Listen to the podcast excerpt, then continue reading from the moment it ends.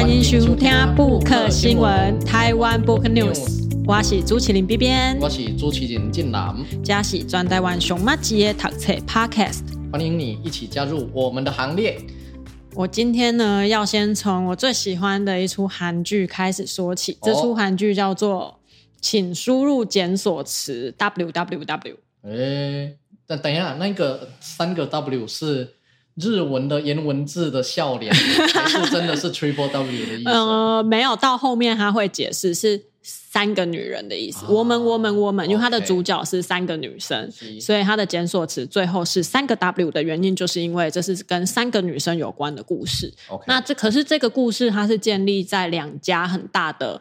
搜寻网站，嗯，对，就比如说雅虎或者是 Google 这样的搜寻网站，但因为它的背景是韩国，所以它就是两个韩国的入口网站，他们会叫入口网站啊，就像我们以前也会叫雅虎叫入口入口网，只是因为后来 Google 崛起之后，好像就很少听到入口网站这个名词。对，那它里面有一句台词是这样讲的，他说：“人在搜寻框面前是最真实的。”现在我们就要来考验一下这个很诚实的东西哦。但前阵子呢，我朋友有问我，我敢不敢曝光？但是我不是曝光 Google。我们今天曝光 YouTube 的搜寻啊，小诺，等一下，那你为什么不是 Google？因为我这么一讲，我跟你讲，有点害怕了，对不对？我跟你讲，我不害怕。我跟你讲，为什么 Google 的我不害怕？呃，Google 很无聊，是因为我可能早上是搜寻台风，因为我想知道我们的市长有没有在今天早上放假，所以我早上起来第一件事情是搜寻台风。那这样就很无聊，其实没办法看到你的。真正想要搜寻的东西是什么？所以我朋友前一阵子他加入的一个 IG 上面的 challenge 是，你的 YouTube 搜寻的前三个是什么东西？来啦，来啦，免讲遐济。呃，你讲，我附加 Google 的好不好？好，我 Google 的前三个，嗯，一个是，我想弄锤子，我。Kelly Coco Coco 哦，我知道了，谁？那个一个那个美国女星，因为我最近在看 Netflix 的那个《宅男行不行》，又叫《生活大爆炸》的美国影集，啊，然后那个女星呢，哦，相当的性感，哎，所以呢，我就搜寻了她，看一下她还有演哪些片子。哦，对，好，啊，再来是呃，Samurai Spirits。想做东西，English 噬魂就是电动玩具啦。好，对，因为我最近有在玩 AI 绘图，然后我就想要绘出我呃喜欢的电玩里面的一个角色这样子。哦，还有我搜寻了刺青的英文 tattoo 到底怎么拼？是 T A T O O 还是 T A T T O O 这样？那是 T T O O 吗？对对对，是 T T。哦，对，因为也是那个 AI 绘图，我想要。绘制出身上有那个刺青的角色来哦，原来如此。接下来的好像都是跟歌曲有关，所以这也跟我 YouTube 会那一个重叠。嗯，因为我昨因为我前阵子看的电影《芭比》，嗯，啊，讲到芭比都爱想到水叮当阿垮的芭比 Girl。水叮当是像天哪，我们的那个落差有这么大吗？一九九零年代末最有名的瑞典舞曲团体啊，现在其中他咋回我不会。Barbie Girl，In a Barbie。我有听过，我有听过这条歌，我有听过这条歌。对，然后我就搜寻了好几个阿垮的歌，这样子。对，所以这是以上，这是那一个我的搜寻啊，Google 搜寻关键字啊，还有一个呃番号。OK，那我的 Google 很简单，也真的我很诚实。我前面三个是什么？第一个是 Google，因为我刚刚为了打开 Google 的页面，所以我先搜寻的 Google。你 Google 是用，我的路华语的啊？对啊，对，我都是用 Google。第二个是读墨，为什么？因为我刚刚要兑换一个读墨的那个。电子书兑换码，所以我必须进到这个网站，所以是读墨。第三个的情况都要跟我台风. 因为我要在 Kiki 台跟小熊给那里放假呗，所以我搜寻了台风。再往前一个是李俊浩，哦，是我喜欢的一个韩国演员跟歌手。因为我们录音的这当下，今天是八月三号，嗯，我今天是为了录音，所以早上他的活动我就没有去。我会来不及。天哪！对，但是就没有办法。原本是昨天下午的活动，啊，比较早啊放台风假嘛，所以昨天下午的活动就取消了。那再往下是什么？读墨历史六瓶装，因为早上有看到你说要要要录这本书，所以又 Google 了这个。然后再往前的话，就是一些歌词啊，我在找一些韩文歌的歌词，还有昨天老王说巧克力，某一个瑞士的巧克力品牌。巧克力很好吃，但是他们不知道是什么牌子，只有包装，所以我从那个包装去 Google 说瑞士空格巧克力空格品牌 到底是哪一家巧克力？对，所以我已经分享超过三个了，我很诚实的。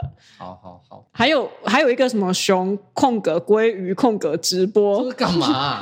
你知道有一个那个美国一个国家的国家公园，他们会直播那个熊在。瀑布旁边抓鲑鱼，uh. 我疫情期间很常看这个直播。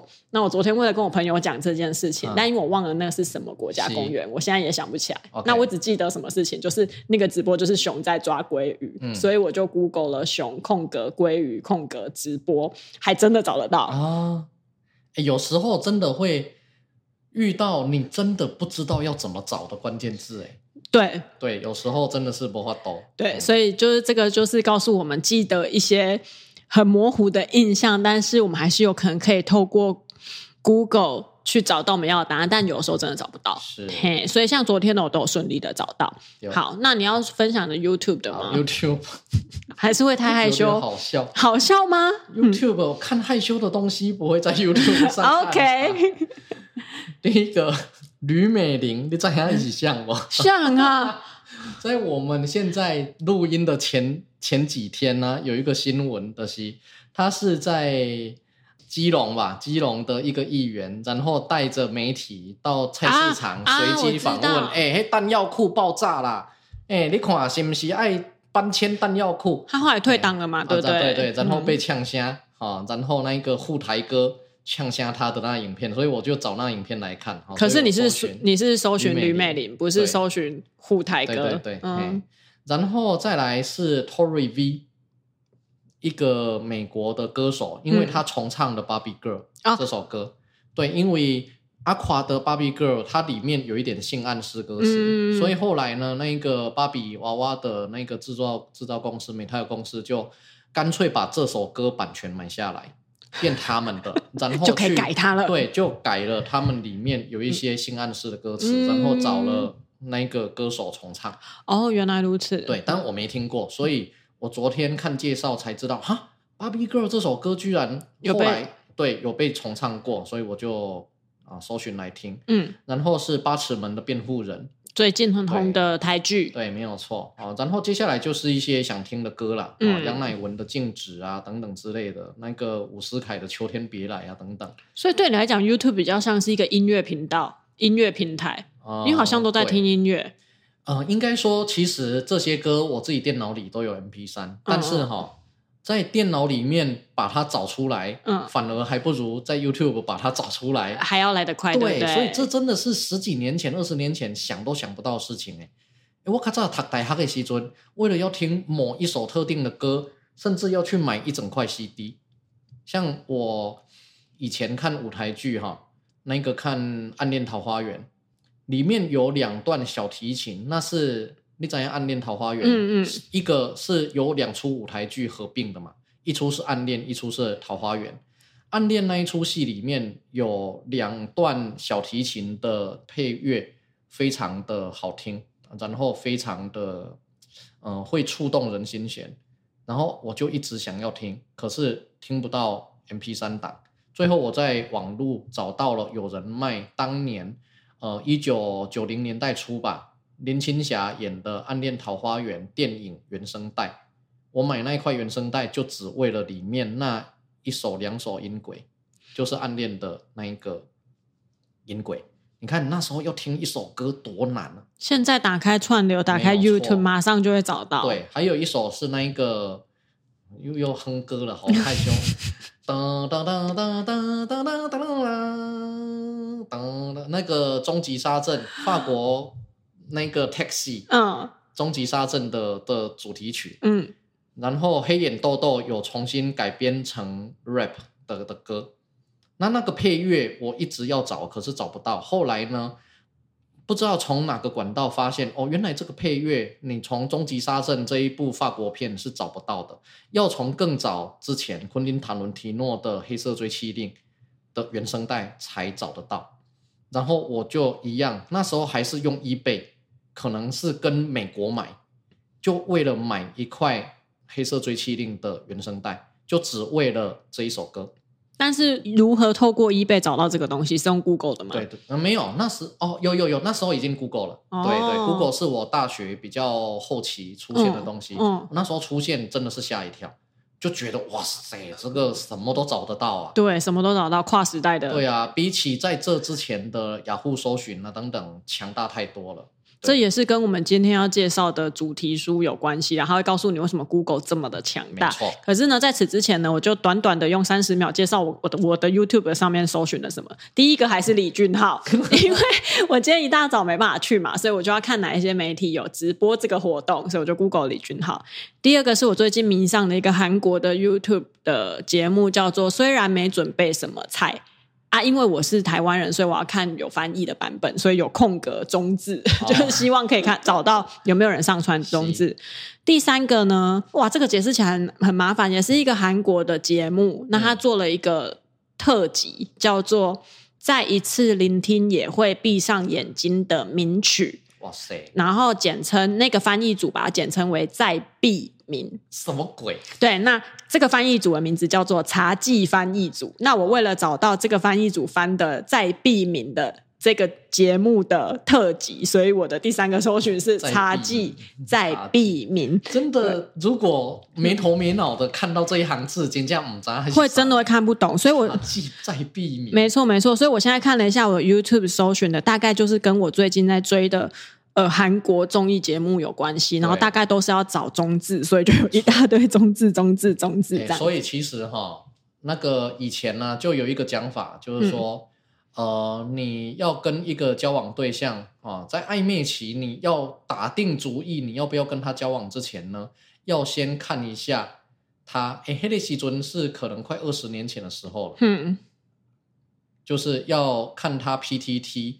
我的最爱里面有什么版，对不对？是哪些版？啊，后来进入脸书时代，就是要看他都按哪些粉丝团赞，或者加入哪些社团，或者看他都搜寻哪些东西，很重要，很。这些真的很重要。我之前听过一个比较浪漫的说法，是看这个人的书架啊啊，啊！有些人家里根本没有书架，不好意思，啊、但是他一定会用 Google 搜寻。啊，不就是看伊拢听什么 Podcast，像讲那听什么 Podcast。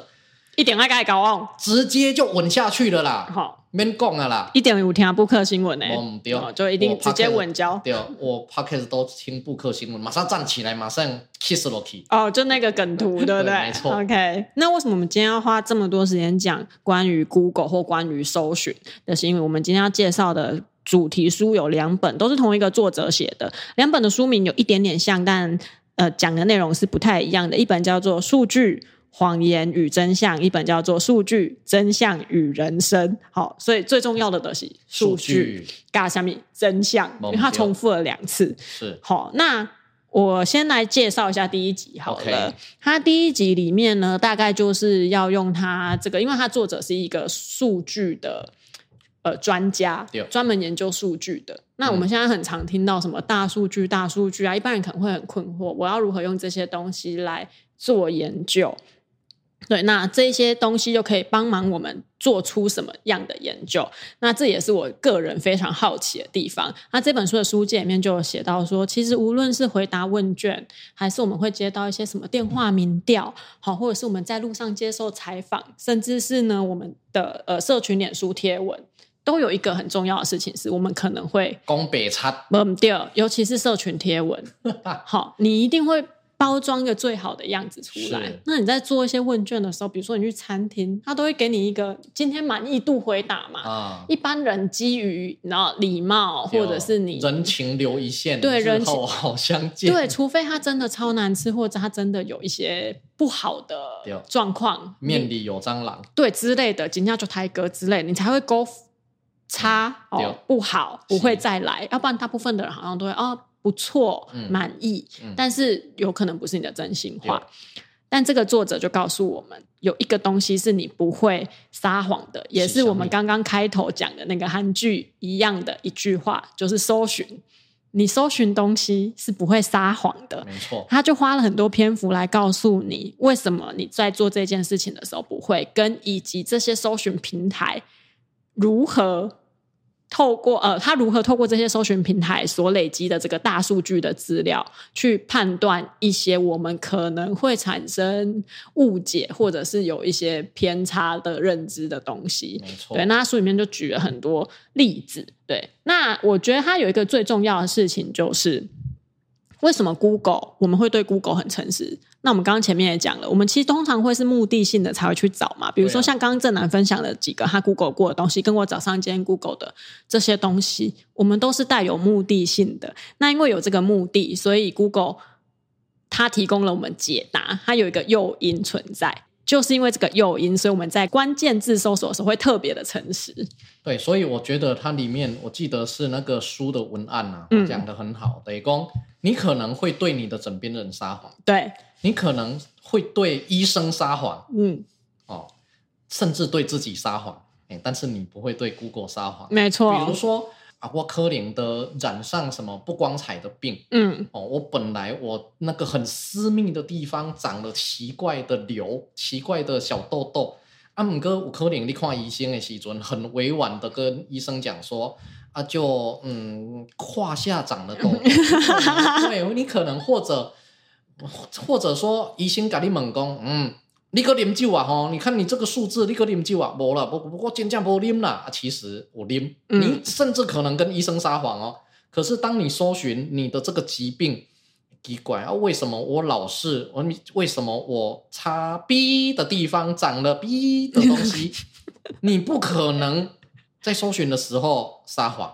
因为找到的不会是你要的答案。对，因为你想要获得最接近你想要的东西。对，没有错。所以我那个文案，我黑准都是看到这个文案，我觉得哦，这一点爱背，这太有趣了。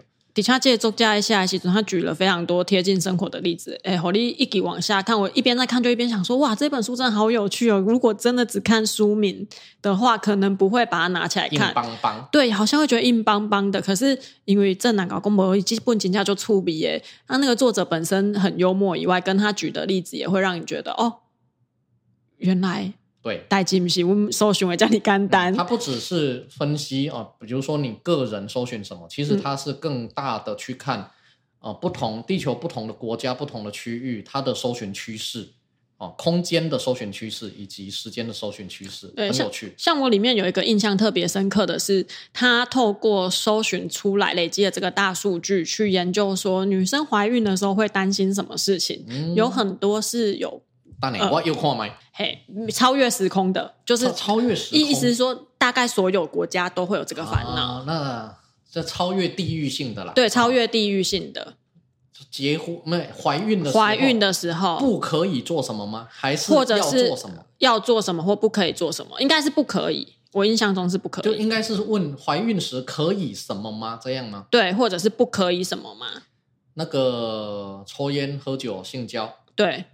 最多的就是这些，啊、我可以吃，还有吃什么药？有没有比较意外的哈？会担心这个？对啊，怀孕的时候会担心不能吃到哪一些成分的药，可能会对胎儿造成影响。我跟你讲，这个汉民族应该更多，嗯，就是这也不能吃，那也不能吃，就是不是药的东西也不能吃。没错，所以会有地域性的东西。嗯，每一个国家或每一个民族。哎，当家米赶不赶快？跟不能做的事情。更有趣的地方就是在这个地方了。对，为什么这个国家或者这个民族的人会特别找这个东西？我现在来找这个关键字。你看，我现在也是在做搜寻。我们真的来到了一个无处不搜寻、无时无刻不搜寻的一个时代了。好，他说怀孕期间可以怎么样？有五个，嗯、五个会很常出现的。那它分成五个地方，分别是美国、印度、澳洲。嗯，可以抱无尾熊吗？英国，哎，六个。埃及尼、嗯、埃及利亚跟哦，好啊，到这。埃及利亚跟南非，就是等于有美洲、亚洲，亚洲是印度。OK，然后澳洲，嗯，英国、欧洲嘛，然后跟呃非洲国家。那分别是跟有关于睡觉的能不能睡好，怀孕的时候如何睡好觉，哦、跟你刚刚讲的能不能性行为。那美国人第一个想要知道，居然是如何防止妊娠纹。哦，对外表外表上的，对对。然后呢，这是如何啦？怀孕期间如何做这件事情？啊、然后跟怀孕期间可以做什么事情的话，嗯，美国的第一名是吃虾子。怀孕期间可以吃虾子吗？子啊 okay, 他们过敏，对海鲜过敏的人比较多？对，英国也是可不可以吃虾子？啊、然后接下来就是讲到的喝酒。喝酒的话，美国的话也会在前面。对，非洲人也会担心喝酒，啊、但澳洲人第一名是怀孕的时候可以吃奶油乳酪吗？奶油乳，澳洲奶油乳酪是他们的主食吗？对，可能他们可能也是会担心那个奶。奶类过敏，啊 okay、所以其实吃的东西都跟过敏有一点点关系。我以为那个会有人对无尾熊过敏之类的。没有没有没有。怀孕的时候可以抱无尾熊吗？没有，反而动物的很少。袋鼠打拳击吗？我觉得好像 都比较担心一些吃进去的东西。对，对，包含像比较接近我们的可能是新加坡，嗯，就会有可不可以吃冰淇淋？有，可不可以喝咖啡？哦，那它有其中两个水果，你要不要猜猜看？前五名里面有两个水果，新加坡人，新加坡人可不可以吃榴莲？哦，榴莲应该啊，榴莲比较燥燥热，对，所以台湾可能也会有人说一些燥的水果不能吃。那哦，那那那你要这样讲，寒的水果也不能吃啊？就是怀孕什么嘛都不能吃，榴莲，哎呀，那个这东方人就是。对于食补食疗这种东西，衣食同源这东西就特别注重。没错，所以在这一个里面非常看得出来，新加坡五个东西都跟吃的有关系。怀孕可不可以喝绿茶？怀孕可不可以吃冰淇淋？怀孕可不可以吃榴莲？怀孕可不可以喝咖啡？跟怀孕可不可以吃凤梨？凤梨哟，吃凤梨是迷信上吗？说会旺是不是？对啊，所以你吃了凤梨会马上来第二胎就对。这样子有点恐怖。对，所以像其他国家可能会担心吃药或者是运动或者是喝酒，可是亚洲国家真的好在意。能不能吃这种冰的啊，水果类的？所以像这个这个作者他在做这个研究的时候，就会发现说，哎，怀孕明明就是女性，那全世界女性都会怀孕，但是她们面临的经历都一模一样，经历其实都差不多，但是她会选择，呃，她会有产生困惑的地方，有些共没有地区限制的，那有一些是会有受到一些呃民俗啊或者是文化上的影响。那为什么她要？做这一类的研究，他就告诉我们说：“哎，数数据真的是诚实豆沙包吗？没有，数据诚实豆沙包。那除了知道这些以外，我们到底应该怎么讲？他写这本书要说服哪些人来看呢、啊？来告诉我们说：哎，数据是有用的，数据是可以有影响力的啊！我除了这个有觉得很有趣，另外一个是跟政治比较有关的。嗯、它里面有一个我印象深刻的是说，你一般人会以为。”我们不会搜寻我们讨厌的候选人，哈，你会这么以为吗？呃，我个人会搜寻，我刚刚不就搜寻？但是他说，大部分的人都会以为有个有一个偏执上的误，呃，就是一个偏见，就会觉得说，你看到他的嘴脸就恶心，你怎么你还会去搜寻他呢？对，但是他说没有，就研究显示，讨厌川普的人也会去搜寻川普。他说，川普的搜寻量大到一个，你会觉得这不可能全部都是讨厌呃喜欢他的人才去做这一件事情。但它里面有一个很有趣的结论。就是当我同时搜寻两个人的时候，嗯，川普跟拜登，嗯，他的排列顺序就可以看出那个民调、嗯、可能跟民调的支持率，或者是跟他最后得票数的比例是很有关联的。把川普放在前面的人，可能就是比较支持川普的人，想象得到。对，那把拜登放在前面的人，可能可是一般的。传统的民调，无论是电话抽样，或者是任何用抽样的民调，你都有可能会说谎。嗯，就像之前韩国语的民调可能没那么高，为什么？因为大家有的人会觉得我，想拱他出来看戏。对，有一部分这样，然后另外一个部分是，有些人会觉得，好像我透露我支持韩国语是很。嗯有点更小，哦、所以你跟他讲的讲啊，我哥在想。哦、可是如果他的他在他的搜寻列，他不会跟他 Google 说我还在想嘛，他一定会说我支持我还在对，或者是我，或者是我，我就是支持韩国语，我就会打韩国语，我就会 Google 他。但他在 Google 的时候，可能就会把韩国语放在前面，把蔡英文放在后面。的话，这个数据可能就会影响到选举的选战的打法，或者是你要后续会采取怎样的措施。总之，他要告诉我们是数据其实可以帮我们解决很多传统的统计学没有办法处理的问题。嗯，这是第一集啦。那我觉得另外一个跟我的身份很很有关系的是 Netflix 的演算法。是，你办过 Netflix 账号吗？有。一套讲信不是咖喱工，请选择你有兴趣的东西。没错没错。开始打勾。对。那你有相信他后面推荐给你的是根据你的兴趣吗？应该是吧，不然他要我们勾那个干嘛呢？因为 Netflix 后来透过大数据呢，发现了一件很有趣的事情，是就是你进去前面勾的那三个，他会先推给你没有错，啊啊、但他们的数据显示，真正会去点你自以为有兴趣东西的人，并没有这么多，好好笑。所以他们后来改了一个方案，嗯，就是像我常常点韩剧，所以我的出现的类别。你点进我的 Netflix，你会以为 Netflix 这个平台只有韩剧，它会根据你以前点过的东东西去告诉你，而不是根据你一开始进去跟他说的我感兴趣的三种主题去推荐东西给你。所以现在刚申请的时候不问这个了吗？还是会问啊？但他后面推给你的绝对是你现在比较常看的。当然啦，啊，可是他一开始问我感兴趣的类别，应该也没有成人这个类别啊。没有啊，那他后来有推给你吗？不能怪我什么说谎啊，他就没有给我这个类别啊。哎，讲真的，我蛮喜欢看那种性喜剧啊。美国派那一类的，啊，或者是小嗯，像美国是很多影集会跟那个新喜剧超好看的哦。可是你多点几次，他就会知道了，你就可以骗过你的演算法。说到骗演算法，我也曾经这样骗过我的演算法。你为什么又骗他？我跟你说，最近有我常常做这件事，比如说你最近对。眼妆感兴趣，你想要？啊、我前阵得到一盒眼影，但我不知道怎么画。啊、当你想要你的演算法多推给你这些东西的时候，你就去 Google 一下。嗯，眼影、眼妆怎么画？讲、啊、到这个，我跟你讲这个做实用诶，各位听众朋友，嗯、我我因为我是男性，我以男性观点讲，啊，女性该怎么操作，我就不太清楚 哦。但是我跟你讲，嗯、脸书不是也是？脸书不是广告也是一直会偷听你讲话。乱枪打鸟，一直推无微不微公格合理哦啊，有时候可能是保健食品，有时候可能是衣服，有时候是什么包包啊？你推给我首饰精品包包，对不？啊，嘿嘿，我也没买呀，对不？哦，啊，那我我没买，我某不介意不哈，哦，所以我通常不买首饰那一类的东西。啊！可是它就一直跳出来。刚开始的时候，那个脸书跳出了广告，哎，我还会不厌其烦的去点打叉、打叉、打叉，然后去甚至狠一点去检举，哈，就是我不想看到这个东西。我甚至是检举说这是诈骗，这是诈骗，这是诈骗，嗯，这样子。但是我发现检举都没用，嗯，对，因为它还是会有新的厂商的广告推播给你。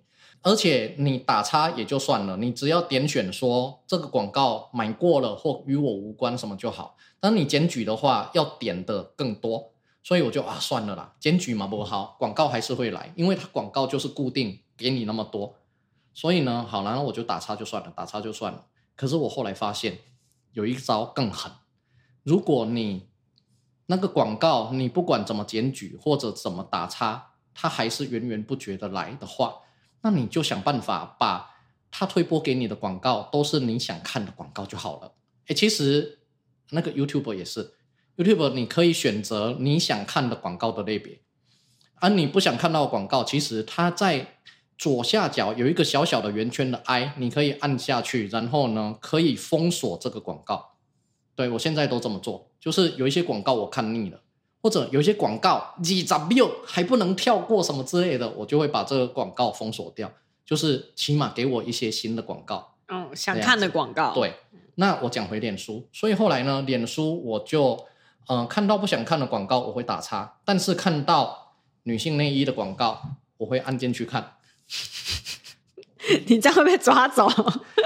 你小心被抓走。等一下，被谁被谁抓走？等一下，我不知道。这这是很正常，那些女性内衣广告就是很正常的、很健康的女性内衣广告。可是你为什么要特地看女性内衣的广告？因为赏心悦目啊，给你辩解的机会。因为。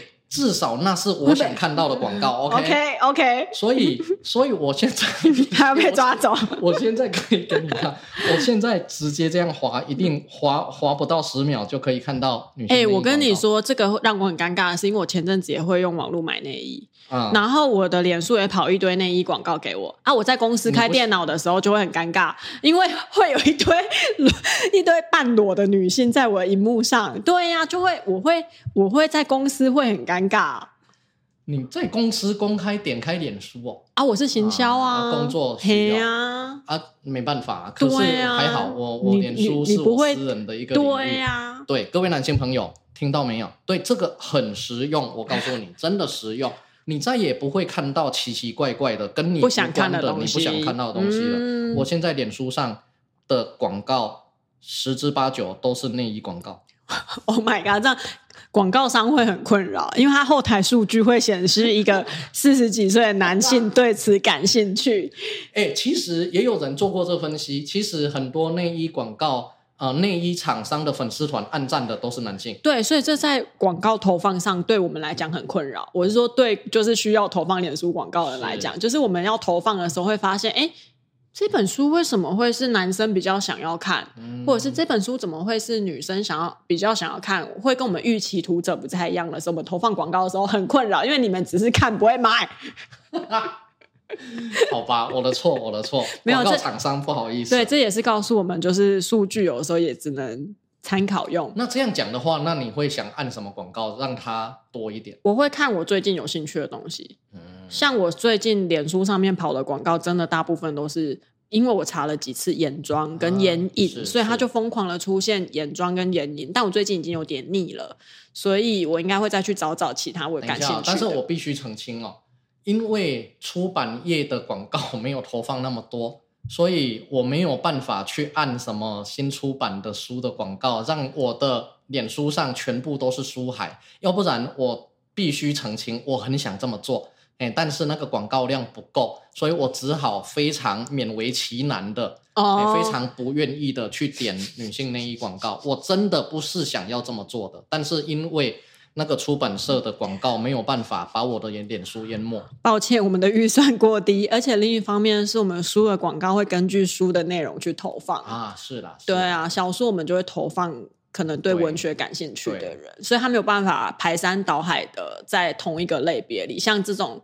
像正南这样比较杂食性的读者，我们就比较难抓到这个人。是对，因为你会被脸书不归类在喜欢女性内衣广告的那个客群里，我们就会抓不到你。原来如此，没错，就是这样。好，那这是我们在细有点在细弄一下那个演算法跟大数据的做法了。阿姆哥，那正南他之所以写两本，那他第二本有什么差别？因为我刚刚介绍第一集，他是这个作者应该是第一次在台湾的书，所以他这一集。这一集当然是比较从他为什么开始做这个大数据的研究，跟以及他当时做了哪一些有趣的一些案子、一些 case，跟这些东西如何影响我们的一些无论是政府政策的判断啊，或者是商业，你公司你要下怎样的决策，你要把商品推到谁的谁的面前，其实它有一些比较实用性的东西在里面。那它第二本有什么差别？哦。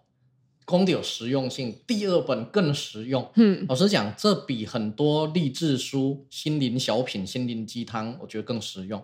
因为公讲系列啦，如果你看了他的第一本哈，知道了他的功力以及他的演算法的那些呃严谨的怎么去计算啊，第一本应该是说它是比较全面性的，从时间跟空间，然后搜寻趋势啊等等去分析这一个。啊，不同的时间点或者不同的地点，啊，比如说我我之前其实也很好奇，我也常常摸索 Google，我也会去看 Google 搜寻趋势，然后我就发现很有趣的哦，我们台湾每两个月就会突然间暴增的搜寻关键字是什么？两个月就会一次一次，对，你两个月一到，你就会搜寻那个东西，哈。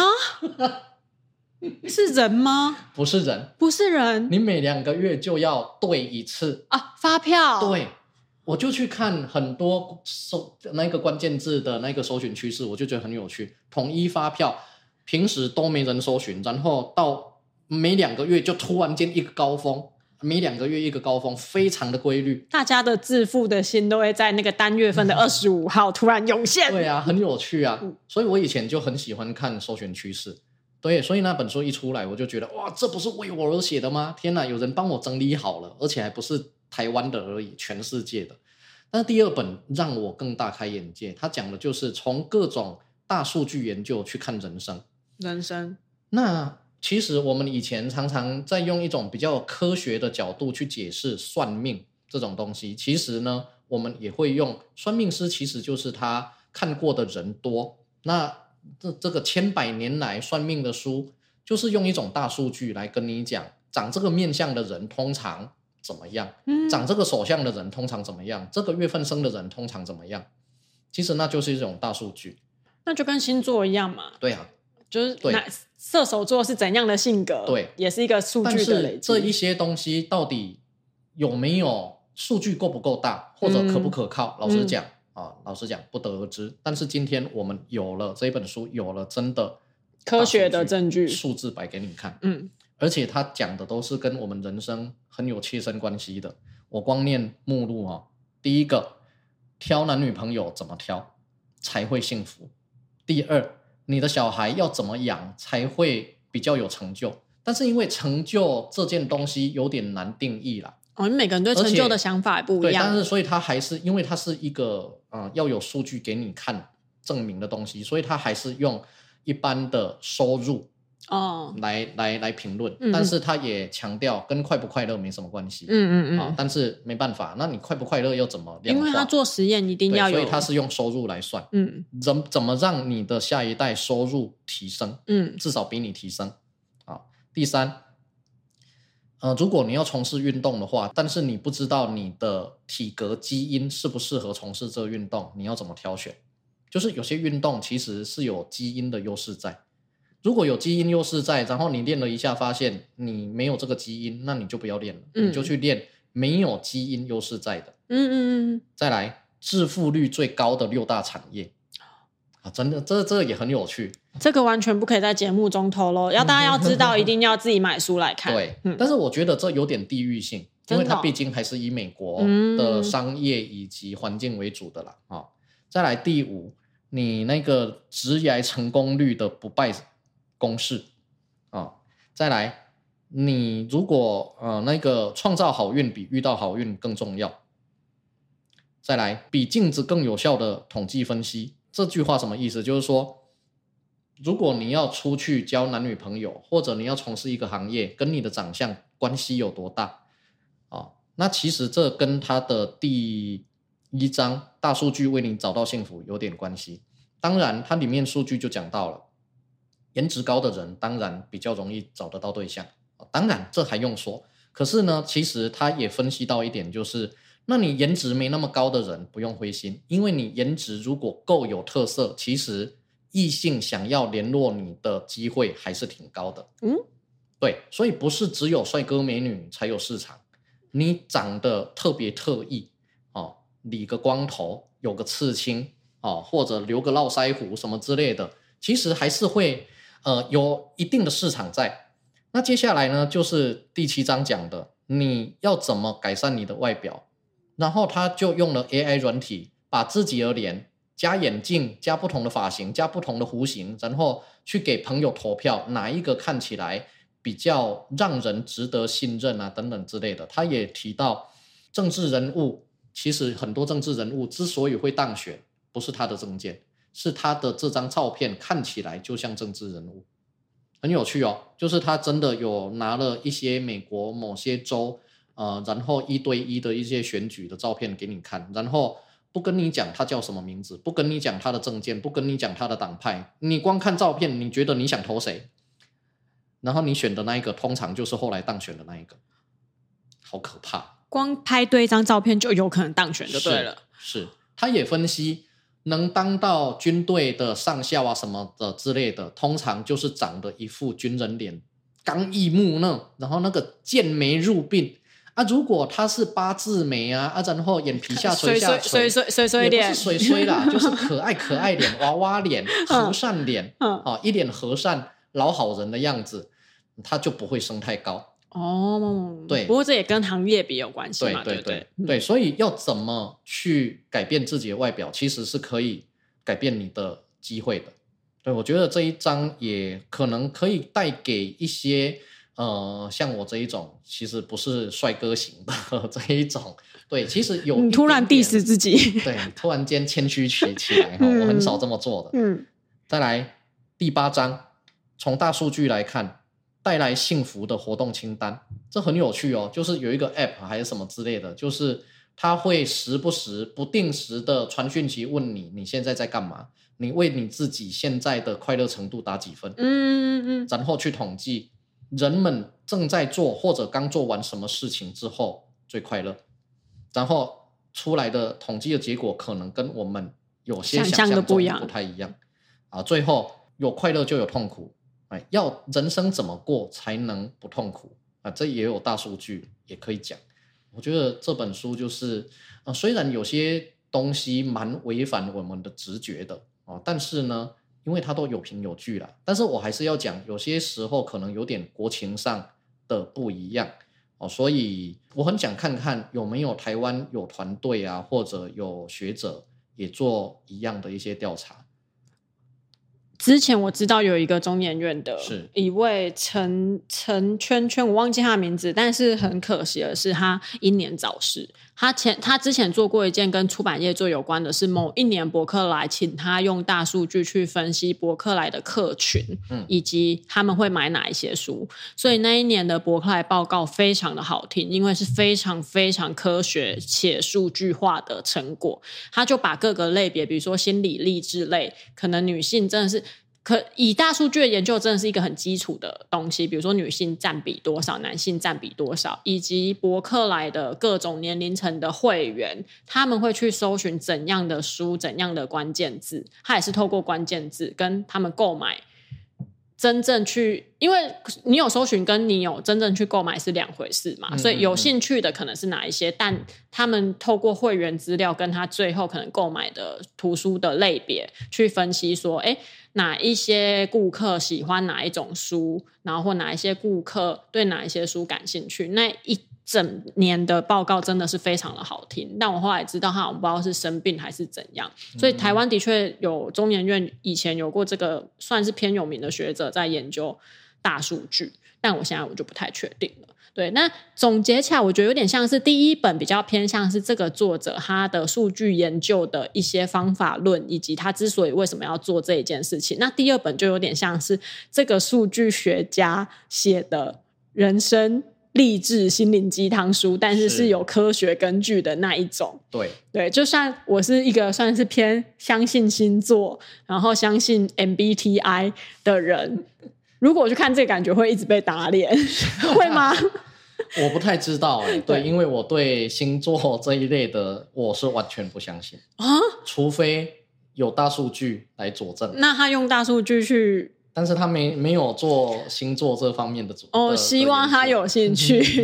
对，那总之这两本书听起来的方向比较像这个，所以如果像你是跟正南一样对大数据有兴趣的话，感觉第一本从第一本入手就会。获得很多这种科学面或知识面的东西，但如果你只是想要想想大数据可以运用在我人生的什么地方，感觉从第二本开始看应该也是可以的。是的，它两本面向不太一样，所以分开看也 OK？主要是不同的文化以及社会趋势的观察。嗯、第二本是个人的人生哦，从呃找对象啊，但是他也讲了。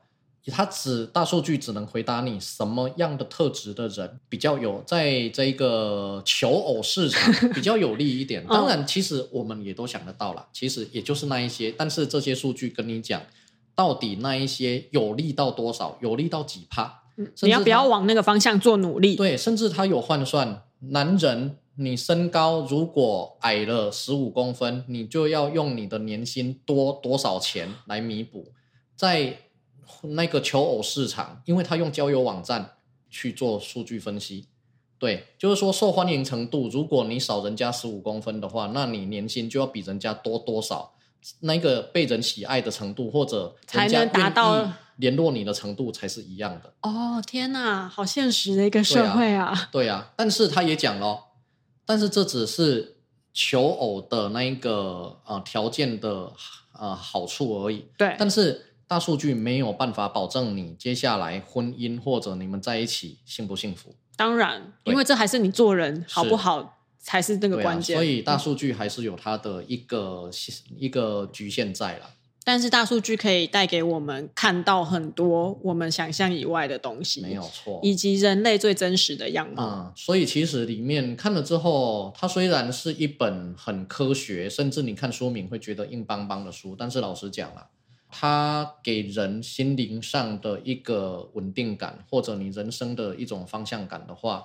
并不会输给任何一本心灵鸡汤，尤其是平常可能不阅读心灵鸡汤的人来说，这种比较偏科普类型的书，能带来这样的感受，也算是这个作者没有错厉害的地方。因为像我是不太看心灵鸡汤的，所以我觉得，呃，对以下事情，你正在正在迷惘、正在站在十字路口的人们，你可以看这本书。嗯、第一个就是，呃，你觉得自己条件不太够好。都没有办法脱单的人，好，你可以看看这本书，看看如何改头换换面，知道你自己的优势跟劣势在哪里啊？大数据跟你讲。对于怀孕后然后养儿育女啊，然后要怎么养的新手爸妈们，可以看看这本书。其实，呃，给不给小孩看电视，给不给小孩喝母乳等等之类的，全世界的爸妈都在烦恼，没有这么大。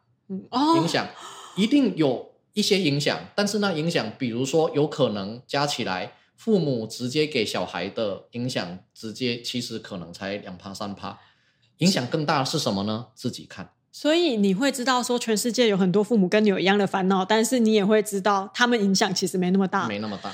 对，你给不给小孩看电视，给不给小孩吃糖？或者喂不喂母乳，或者什么之类的，其实跟他未来的人生没什么太差太大差异。最大差异的呢，自己看。我而且他的研究方法很出人意料，对，用双胞胎去去验证，对。